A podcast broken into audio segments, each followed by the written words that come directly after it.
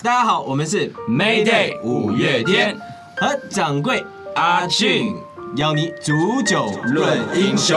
最后又是孤单到天明。据说以前滚石的那个停车场底下还有一个流浪狗小白，就所有的一些歌手好像都和他处得挺好的。没错，对这个小白挺感人的啦。这个呃不错，我我我这个故事我比较不会讲，讲起来就特别感人。对，那个时候就狗狗如果是在停车场你们去那个趴车停位子的话，它也是会认得你们吗？有他会帮我们占车位啊，有陌生人靠近了，他会去赶人。婉明说他的他的医药费还是用滚石公账来报的。小白其实从我们进滚石，这个小白就一直在，而且呢，他一直都是，就是他原先就在那边的，哦，就在那边。对，就一直睡在那个滚石办公室的大门口，嗯，对，大门口。然后他是一只很，你知道应该怎么形容？就是四肢很健壮，然后身体很魁梧，一只小白狗，嗯，就是那种你知道，它一吆喝，所有其他的狐群狗党就会出现，是一个王。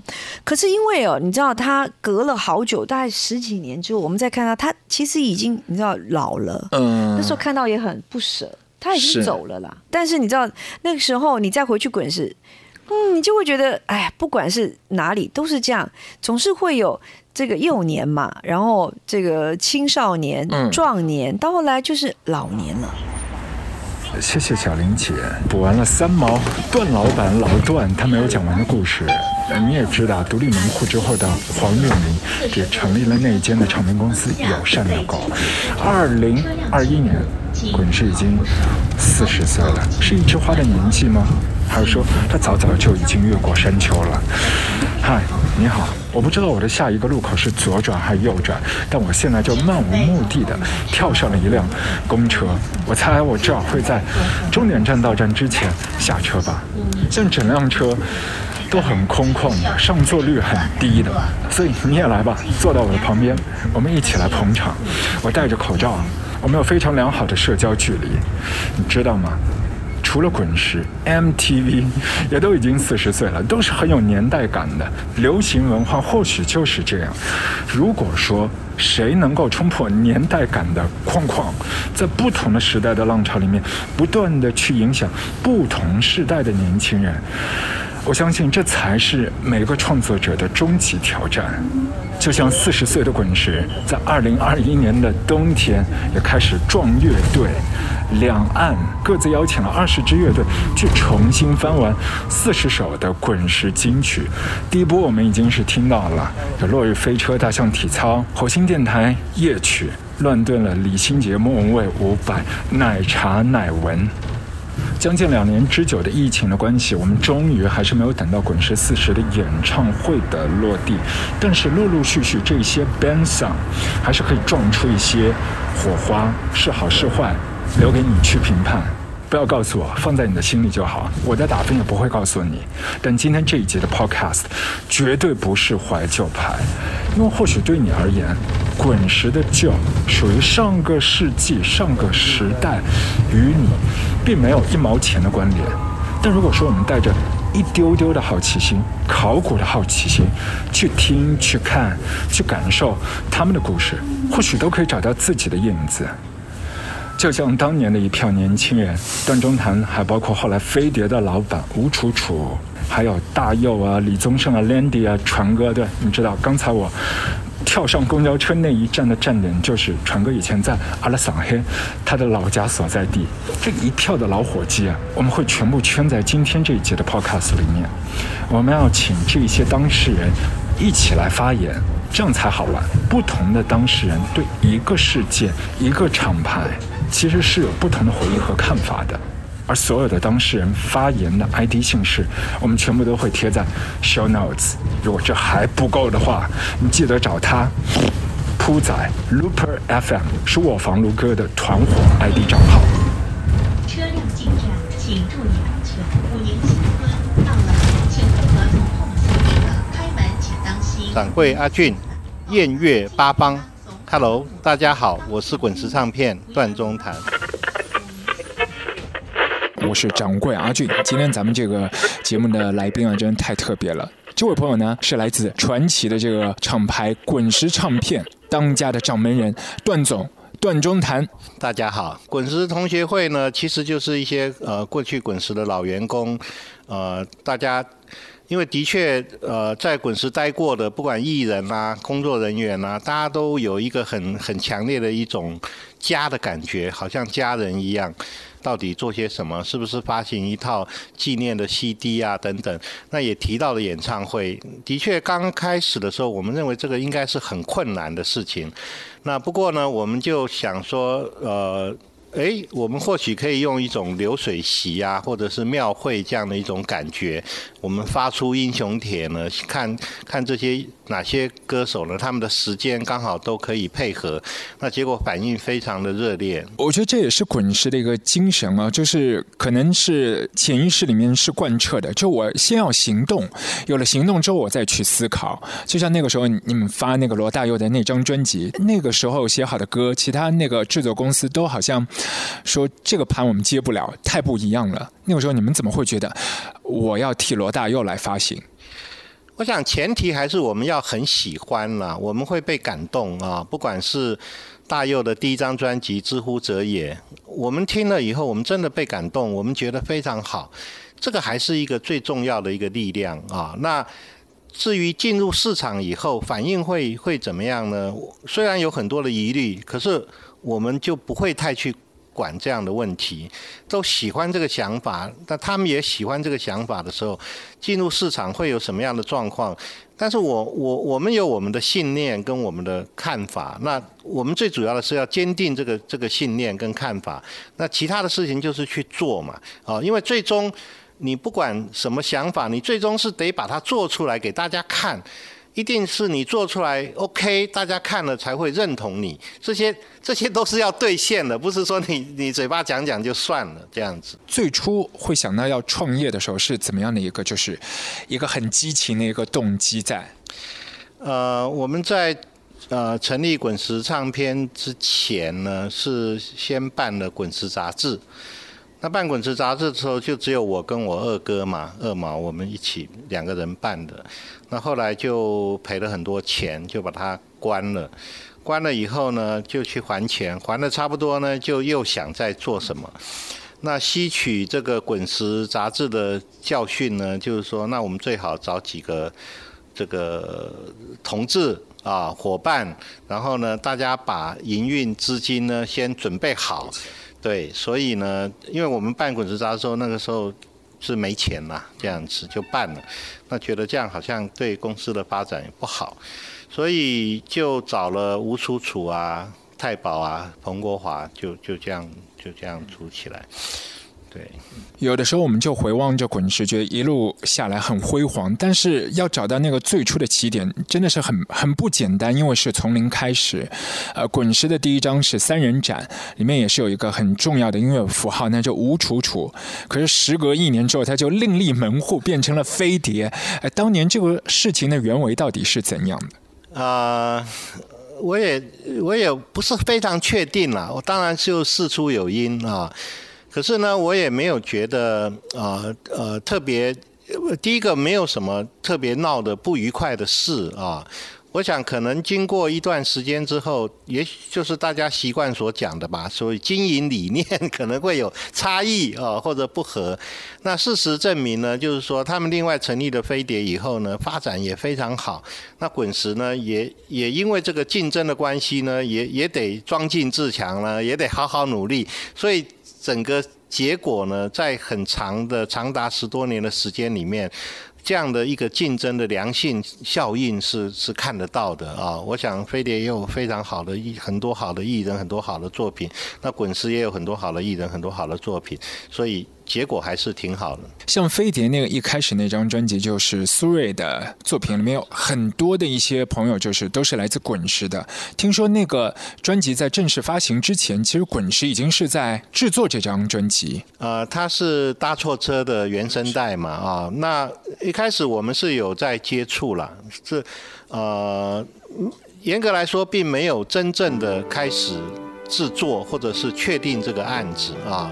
那呃呃，开始接触之后，后来后来到了落实的时候，因为有了飞碟呢，所以这个案子后来就落花落飞碟啊，就就由飞碟来发行这样子。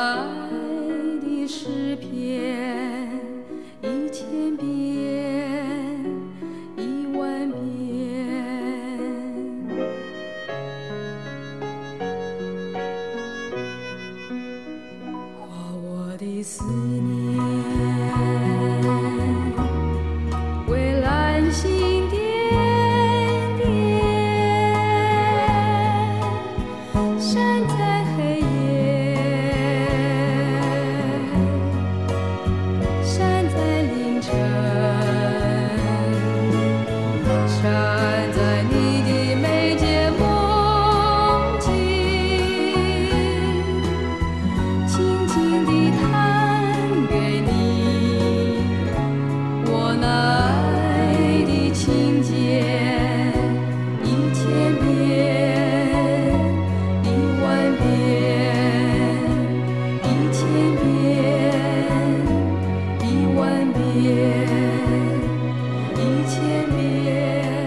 当时的第一章里面，我们是听到那个《我的思念》，也是那个时候很多的一些朋友说，哦，这就是阿潘姐的声音。你们的那个三人展对滚石来说，这个意义非凡，开山之作嘛，和吴楚楚啊、李丽芬啊，那个时候是怎么会把这个案子就要把你们三个人撮合在一起发一张专辑？因为我们三个人除了吴楚楚是呃算是民歌手的呃算是很资深的一位民歌手，我跟李丽芬算是新人，所以当然唱片公司对唱片公司来说，一个大哥带两个小妹，对他们担心一个歌手能够把一张专辑唱片唱完吗？所以三个人来来分享一张唱片，其实也蛮好的，而且我觉得那个那个那种组合也非常好的，就是吴楚楚带的两个女歌手那样，然后里头就。呃，我记得我好像唱了四首歌，还几首。那我更幸运的是，我在第一张的这个三人长的唱片里头就有我的创作、我的作品在里头了。所以呃，嗯，一个歌手就唱没几首，但是呃，感觉上好像就是一个完整的一张唱片。所以那张唱片三人展是在滚石是画下非常重要的一个一个据点的。对他开始了一段旅程，音乐的旅程。嗯然后事隔一年，这个吴楚楚又开创了另外的一个对等的一个厂牌，那就飞碟。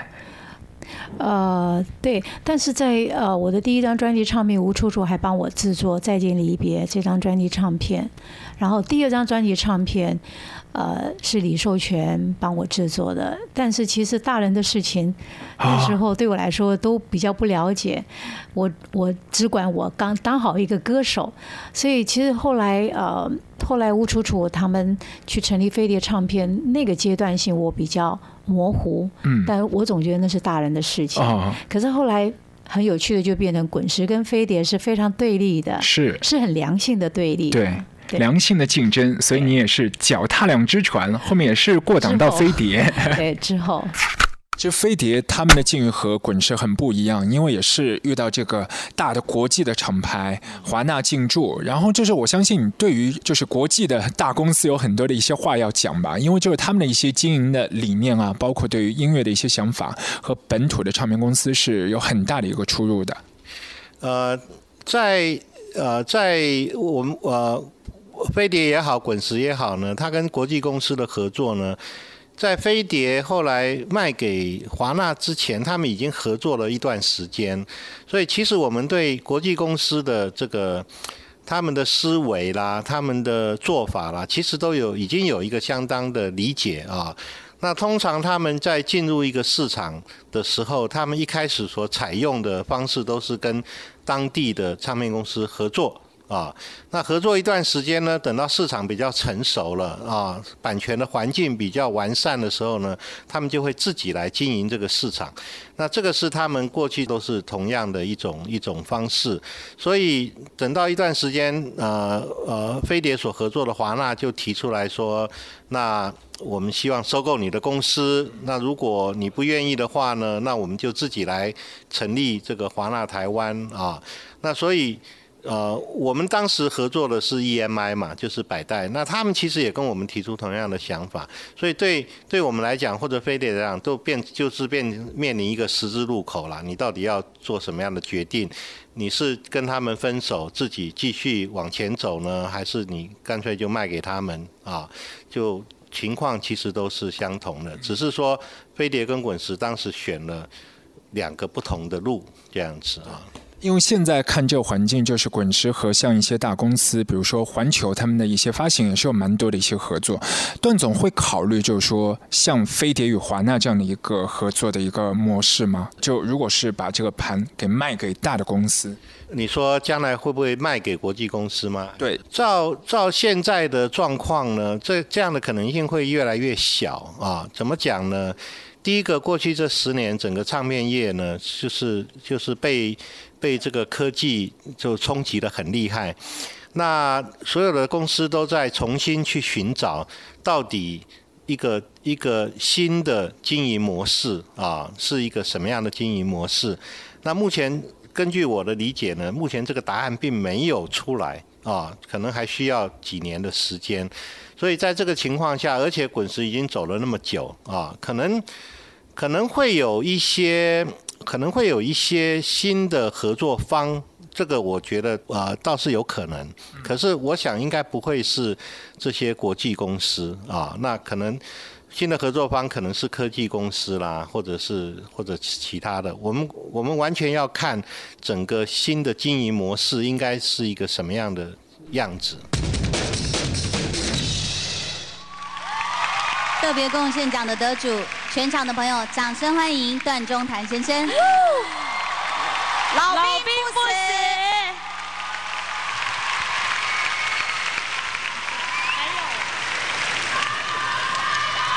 这字就比较小了。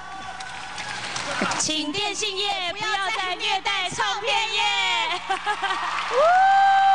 之前就是在金曲奖的时候，你也是有一番发言，就觉得电信业和这个音乐产业之间是好像有有种被虐待的感觉。你你现在还这样认为吗？呃，目前这个现象呢，有就上次在在金曲奖举牌之后呢，呃，台湾的几个电信公司倒是还蛮有诚意，愿意来改善这个状况啊。那因为我也不是随便乱说了嘛，的确是有这样的一个情形。那这个有慢慢的在改善，但是呢，这个进度相对的，就是说这个效益也还没有出现。不过我还是有信心啦，我觉得就是呃，因为因为这样的生态如果不去改变的话呢，到最后音乐。没有继续有好的艺人、好的歌曲源源不绝的出来，其实所有包括电信公司都会受，都是受害者啊，包括消费者都是受害者，所以这样的这样的情况是一定得去改善的。那内地的话呢，就就就这个这个方面的进度就比较少，几乎等于是没有进度。出发了，不想问那路在哪，天命那样，什么关卡？当车声隆隆，梦开始阵痛，它卷起了风，重新雕塑每个面孔，夜雾那么浓，开阔也汹涌，有一种预感，路的终点是迷宫。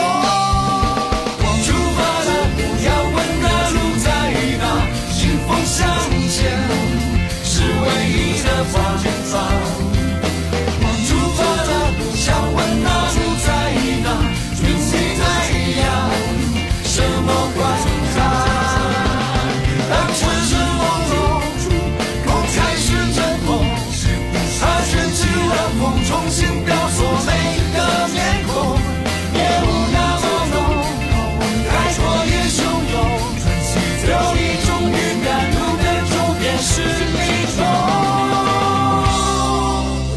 四个形态就不一样嘛，我们本来就是分歧的，接下来就是融合了嘛，嗯，是吧？也不是我们四个本来都是一样的，而且接下来我要走是分歧，是吧？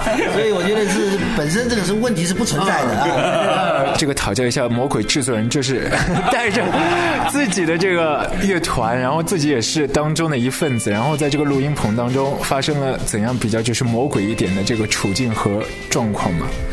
我觉得完全没有这个你们所想象所谓的魔鬼的这个事情，因为大家聚在一起啊，最期待的就是彼此给彼此的影响啊。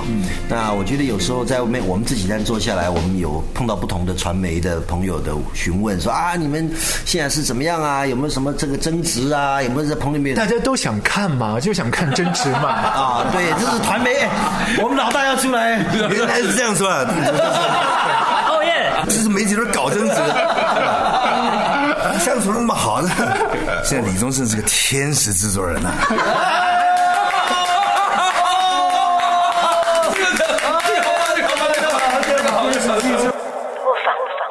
纵贯线，当时我们在坊间很多的一些知道，这个最初的发想是你好像是几瓶酒下肚之后就挂了一个电话说，哎，不如组这样一个团。这个这个想法呢，其实也很多年了，但是就呃少了一些天时地利人和的因素，感觉好像那个时间点到了啊，那呃就问了大家的时间呢，好像因为因为这这个案子就是。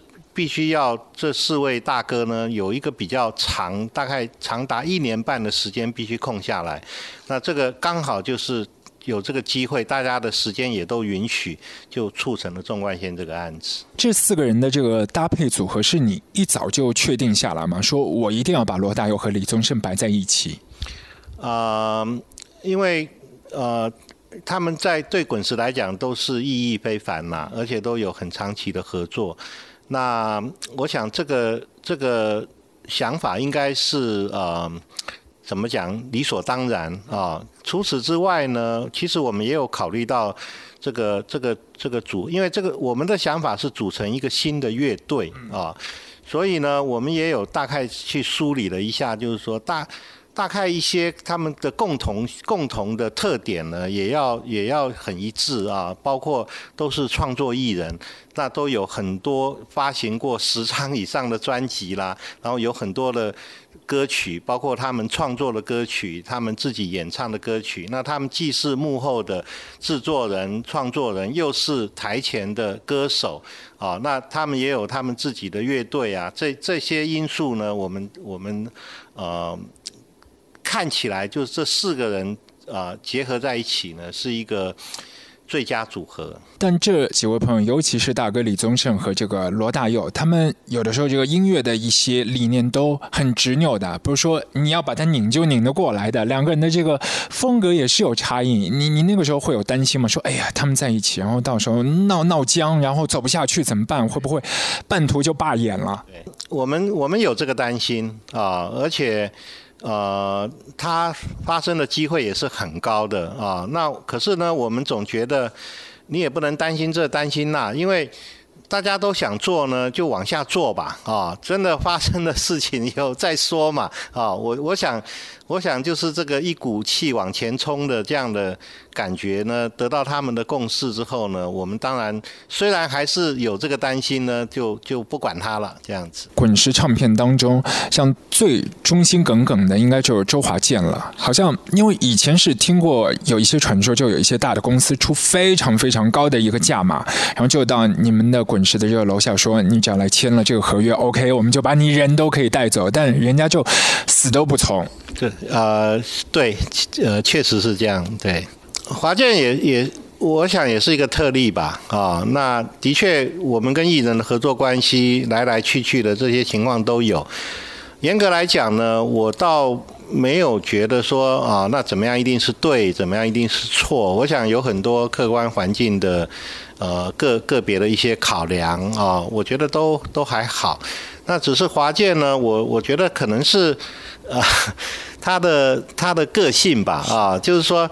他想的比较多的都是说，呃呃，在维系一个我们现在的合作关系下，大家怎么彼此来努力啊？就在一个合合作关系上呢，他比较念旧，然后呢，他看的是怎么往下去发展啊。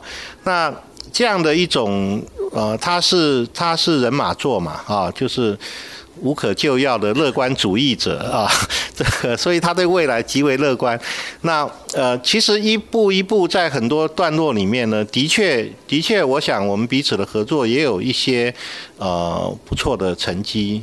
呃，之前我们也是问过了其中的几位，呃，像罗大佑啊、李宗盛啊，他们说是可能是因为档期的关系。我觉我觉得其中最特别的一位是传哥赵传，但说到滚石的时候，他自己那个。他是想了好久，就觉得自己说的每一句都是要过一下心，然后就是，但是又又是特别纠结的那个感觉，就是又既爱又恨。对于这个老的公司，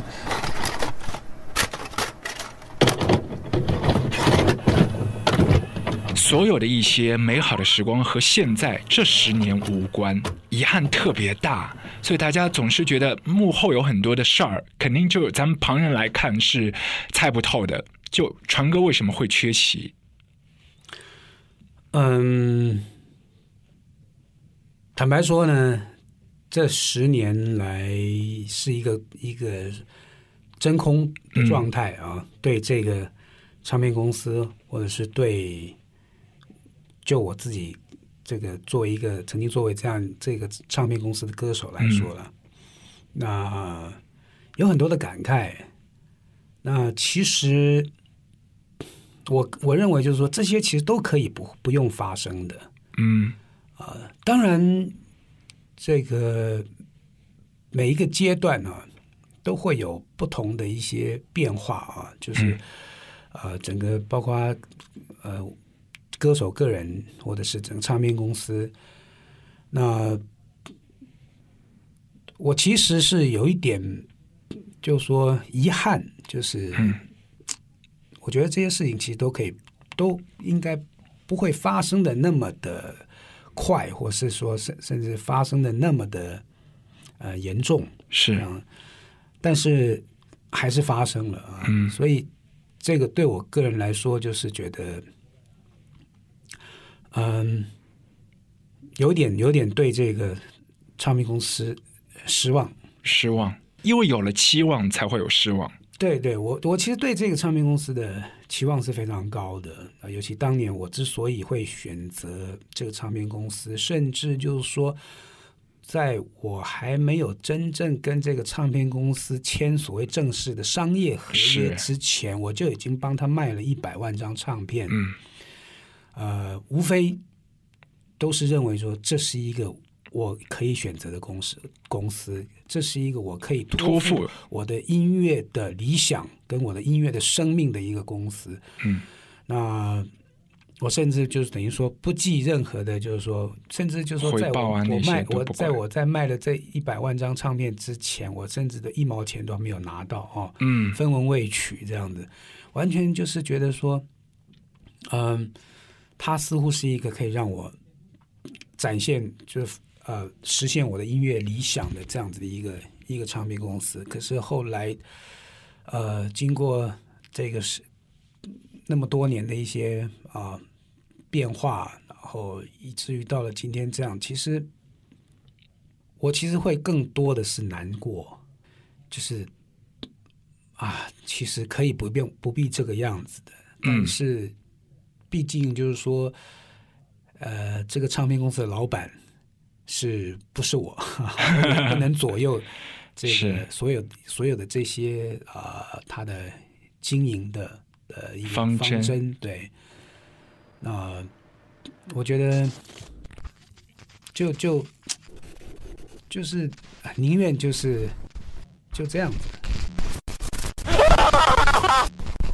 像你们和这个赵传之间，现在还会保持联络吗？那呃，你刚刚所讲的这种爱恨交缠的情况，我我我我想应该也是有啦。我我在台北呃跟他喝了一杯咖啡也，也聊了一下这样子。那我的立场呢，就是说我同样的我也不并因为因为这个毕竟有非常多的艺人。那呃这样的问题呢，我我也不想把它就变得太太意识形态吧，这样子啊、我觉得还好，就大家开心。那造船的部分呢，我也期望就是说，后面我们是不是还还会有有有合作的机会啊，或者是这个呃一起演出的可能性，这些我都觉得还是有可能的。还有一位就是陈淑华，因为之前就是滚石也是有一个想法，就是说，呃，可以录一段 VCR，然后送一个祝福。后来他是怎么反应的？呃，他他还是拒绝了。好，这个他现在的情况，其实他整个生活都还是啊、呃蛮好、蛮平静的啦，这样子啊，只是他比较不愿意。呃，接触人比较不愿意说再去再去呃呃付出啊演出这样的工作，那录一段 VCR 这个事情呢，对他来说就还是一个工作嘛，这样子啊，所以他也还是很抗拒。爱就爱就心甘情愿，总会难忘现在和以前。谁是谁非都不要亏欠，全心全意天天年年。爱就好像一现，手终究会消失不见。幸福在一线之间，有苦涩才有甘甜。你甘愿，就不能自顾尊严，委屈在所难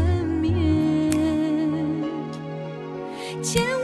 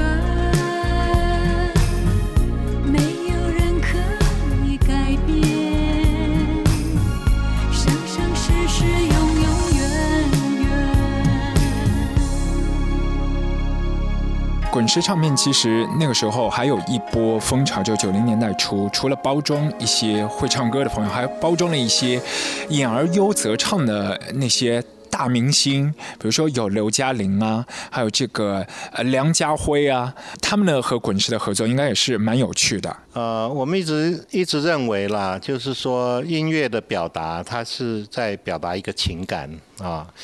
那表达情感呢，天生的歌手，他他的声音可以讲千言万语啊。那对于一个演员来讲呢，他对于情感的表达也也也可能会有他独到之处，这样子。那我们认为啊、对待演员，他如果喜欢唱歌，那他去思考怎么样去演这个声音呢？我觉得也是一种一种啊、可以去追求的的一种表现啊。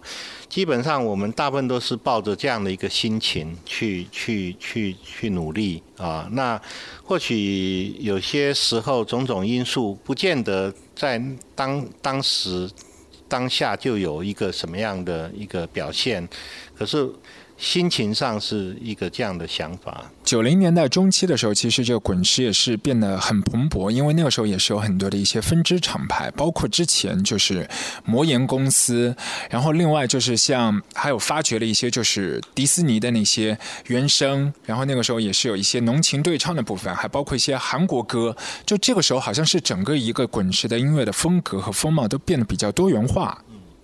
没错，呃，我们刚开始进韩国的时候，其实对那个地方也不是很了解。那开始进去以后呢，接触以后，反而觉得他们的这个唱片产业呢，音他们的音乐制作呢，很大的不同。我们呢是特别注重歌词、注重旋律啊、注重情感。那他们因为呃早年呢啊、把 hip hop 啊这些这些舞曲的东西呢带到了韩国呢，在这个部分的进展啊、是很高的。那这个这个情况以国语流行歌曲来讲，这个部分的发展就比相对是弱了很多。所以呢，我们呃接触到韩国以后，就觉得说应该把这样的东西。呃，制作资源啊，或者是音乐的资源啊，或者一些观念呢，能够融合到我们国语流行歌曲里面，所以呢，我们就开始有比较密切的一个合作。关于那个魔岩那一块呢，就是之前就是也是好像很不容易让那个张培仁他们就是进军到内地，然后也是挖掘了一些很有才华的音乐人。魔岩的发展呢，它的源头就是说，因为滚石经过了呃十几年的发展以后呢，可能有些呃呃呃积累下来的一些习惯啦、啊、观念啦、啊、做法啦，可能都不一定是是正确的啊。那当时张培仁呢，就希望能够呃另起一个品牌啊，然后呢，能够跟滚石有一个区隔，用一些用一些呃新的观念、新的想法去做。然后成立了以后呢，呃，其中有一个发展的方向，就是在内地做摇滚乐的发展啊，那就就做了中国火这样子。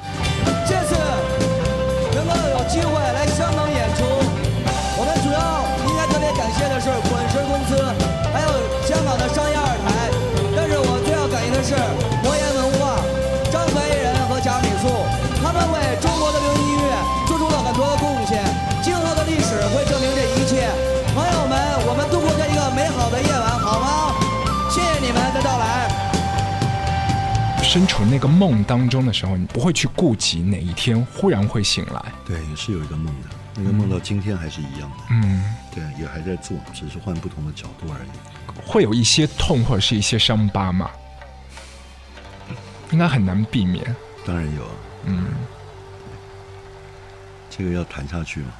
不，因为你的节目理论上应该是比较那个，我听说是比较开朗一点的，或者我讲的太多了，都没有都没有，因为我们的节目完全是嘉宾主导，或者和现在气氛有关。是，对，嗯，所以如果您愿意谈的话，我们也愿意听。对，就主要看您就不愿意谈，我们就可以换话题。也没有了，就是我我之前有过一次在台湾，我很少上上媒体，嗯，我不太，嗯，觉得自己有很多事情也说不清楚，嗯，有很多想做的事，有的还在过程之中，嗯，然后我觉得我做的这个行业，我们很多知道的人都觉得这是一门遗憾的艺术，嗯，就是你做完一张唱片，你过两天肯定会有一些遗憾；你做完一个演出，你也会有遗憾。你没有遗憾就完了，嗯你必须得有遗憾，你才能往前走。所以，嗯，三十年过来，累积很多的遗憾。嗯那我上一个节目的时候，在台湾有过一次马世芳，嗯就他也是聊到呃类似的题目，就是如果那个时候的我们懂我们现在懂的事，那个时候我不懂财务，是。如果我懂财务，啊，如果那个时候我不懂生活形态才是核心，隐隐约约的知道，可是没有把它变成一个产业的一种架构或者方法。嗯，我到今天我都觉得我还没有做好这个事，嗯都还没有真的会做，因为毕竟我们都不是真正做生意出来的人，嗯。有很多东西不太会那样想。是，可是观念是比较成熟了，知道它应该是什么样子。然后，嗯，对，所以在那个时候，嗯，我的母公司的财力也没有办法那么支持，嗯。啊，然后再加上我们自己的那个，其实有很多困难是不知道该怎么继续，嗯对，所以当然很遗憾啊，嗯当然有很多的遗憾。我这个题目很久以来是不能提的，对我不知道怎么去面对呢。中国火后来我们做了一段时间之后没有再做呢，其实其实根源的因素还是因为内地的盗版太严重啊。那内地盗版的情况就是就是百分之九十九都是盗版嘛，只有百分之一是是正版。那对于我们在内地的投资也不比在台湾的投资小啊。那这样的投资下去，其实完全没有办法得到回收。那当然就是也没有办法持续持续往下走。因为我们身边也是有一些音乐的朋友，他们说最初魔岩可能是中国火是以一个北方为大本营的一个根基的一个音乐脉络，然后在南部，比如说我们这个上海这里可能会发展一个中国海，但是因为很多的一些这个资金方面，最后都没有成型。呃，上海这边就就没有啊、有当时有跟李泉合作吧，这样子，对，那并并没有像中国火一样有一个比较有一个比较规模的这个产品啊，艺人。对，其实我第一张是就是签给魔岩的，那个时候和整个魔岩就是合作，张培仁啊、贾敏树啊，他们是 就因为之前还有魔岩三杰嘛，就是北方的调调，然后一下子出来一个就是很南方的声音。其实我觉得那个时候的魔岩啊，他是准备有两个。我觉得他的那个思路啊，嗯，我当时为什么会跟他们合作？我是觉得他们做音乐的那种思路是超脱于其他唱片公司之上的，他是把音乐作为一种文化，作为一种文呃理想来推广、去推广和销售的。他并不是把它作为一种商品，而是销售理想。因为我们今天去看好莱坞，我们今天去看这些哇大公司这些大大片或者怎么样，是你的一个梦。我觉得你对音乐、对电影、对所有的东西，你如果把它呃放在一个嗯这样高的一个高度的话，可能是真正做推广的高手。所以当时魔眼，我觉得它是这样的一家公司，它当时是准备在呃内地要进行两条线的这个推广，一条就是叫中国火，一条就叫中国海。所以当时他想做两个中心，一个是以北京为中心的中国火系列，一个是以上海为中心的中国海系列。所以当时我们在签约的过程当中，其实除了我，还有安栋，还有他，其实张罗了很多当时一些上海最顶尖的一些音乐的人才，其实也是准备大干一场的。只是后来，呃呃，滚石本身的政策发生了倾斜，是，所以这件事情也很可惜的被搁置了。否则的话，可能上海的文化又进一步的被，所以有很多的一些事情啊，过去了就过去了，我们还是应该继续的为本土的一些文化的发展努力吧。很多一些滚石的那个细枝末节，包括还有我们以前听闻的，就像华健哥，他一开始从一个制作助理，然后单刚去发唱片。其实我觉得唱片公司自己自身也是有很多的一些魄力。有哪一个歌手的案例是给段总觉得哇最意外的、最没有想到的？我们我们有发一张专辑，是那个《金门王与李炳辉》。对啊，那这个专辑是。呃，陈明章老师制作的啊，那呃，这这个他们这个组合，我觉得是特别令人感动啊啊，那音乐也做得非常好。那一开始的时候呢，呃，我们只我们只接到这样的案子呢，只是喜欢喜欢这个背后的故事，跟他们一起在做音乐上所抒发的情感啊，那当然。主要还是陈明章老师的作品啦，这样子。那结果结果发片以后的反应很好，这个是算是一个很很很大的意外，这样子。陈明章当年好像跟那个大哥李宗盛也是有一些那个音乐上面的交流。他们都住在北投，等于从小好像就是同学啊，还是认识的。像现在整个一个市场的环境，就是像以前的那种高的标准配备这样的资金的这个投资来做一张唱片，真的是很艰难。就现在，你对于滚石的未来会有怎么样的一些新的打算？我想，我们做这个公司或者做这个行业的动力啊，还是还是来自于我们喜欢音乐。那我们只要做出一个好的艺人或者一首好听的歌，我觉得那就是值得一切的辛苦啊。所以这个还是我们的本意啦，这个我们不会改变。那虽然现在的产业呢，呃，坦白说，整个整个生态是不健康，但是我们也相信，就是说它会它会改善，因为还是喜欢音乐的人并没有减少。听歌的人，我们也认为没有减少。好的歌、好的作品，也依然是这么多人喜爱。那这些环境的变化，我觉得不会不会永远是这个样子啊。我觉得一定一定呃会有所改善。其实过去十年下来，我们都已经看到了一些一些改善啊。我觉得还是乐观的吧。所以我们会一本既往的热对音乐的热情继续往下做。嗯，段总就认为哪一段时间是属于最辉煌的、最黄金的，然后哪一段时间是属于最为低谷的，甚至会想到是不是来到一个十字路口。我想第一个十年就是从零开始，然后啊，慢慢的啊成长，慢慢的就好像小孩一样，就可能小学毕业吧，这样子啊。算是滚石的一个黄金的十年这样子，过去十年是挺辛苦的。一方面产业的变化，一方面我们本身在在呃整理呃修补我们之前的一些决策的错误啊，包括财务的问题啊等等债务的问题啊。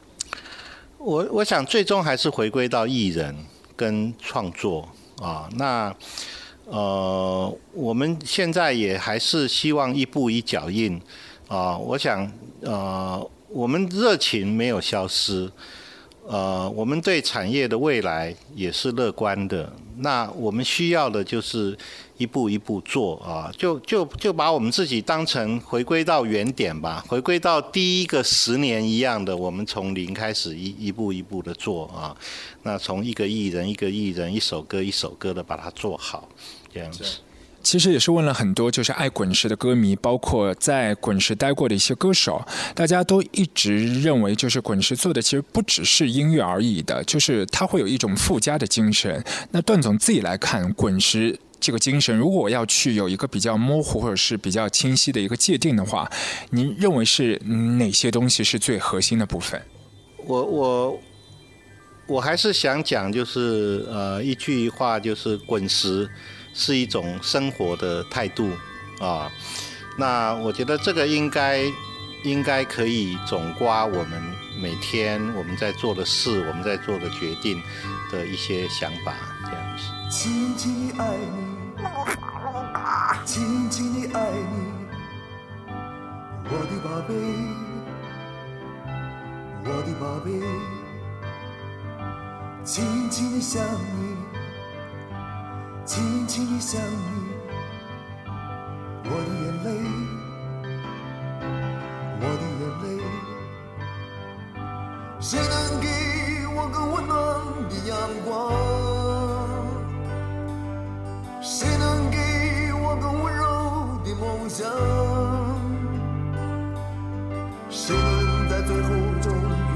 还是原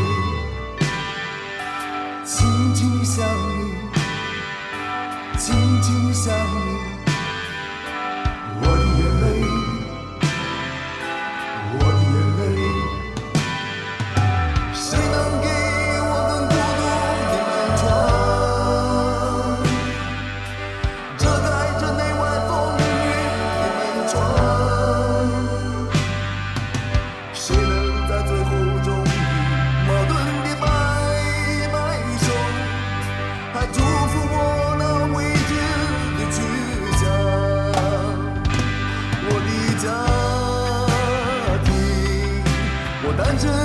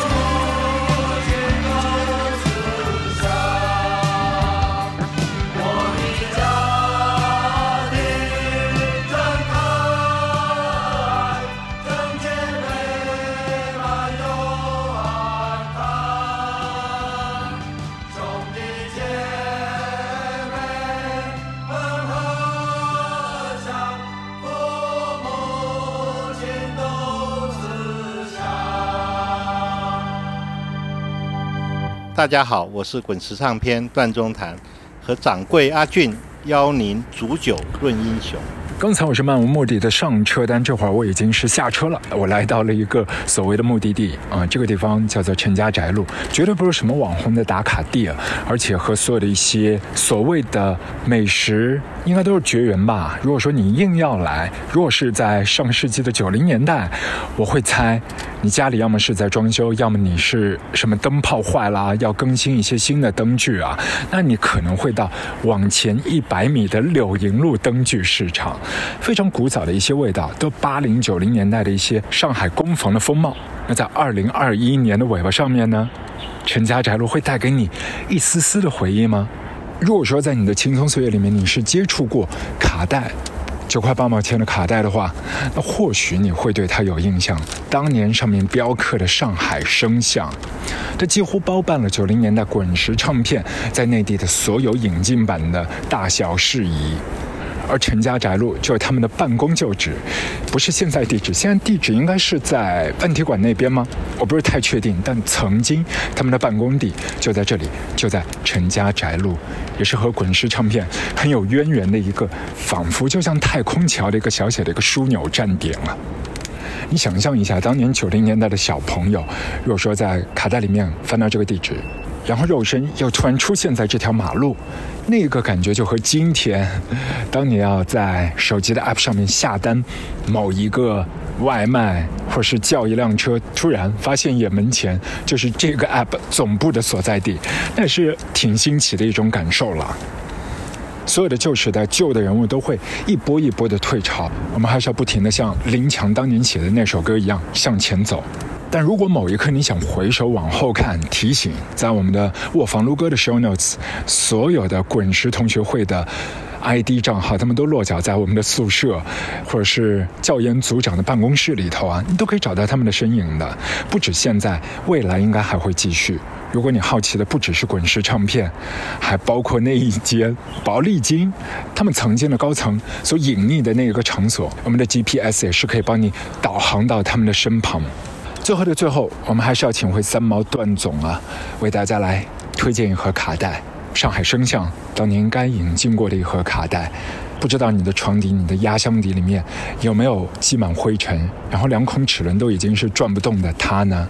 我们听听看是谁，一起抖一抖灰尘，揭开他的面纱。让阿俊播放复古卡带。复刻九号让阿俊播放复古卡带，复刻九块八。我是滚石唱片段中谈，请大家听周华健《朋友》。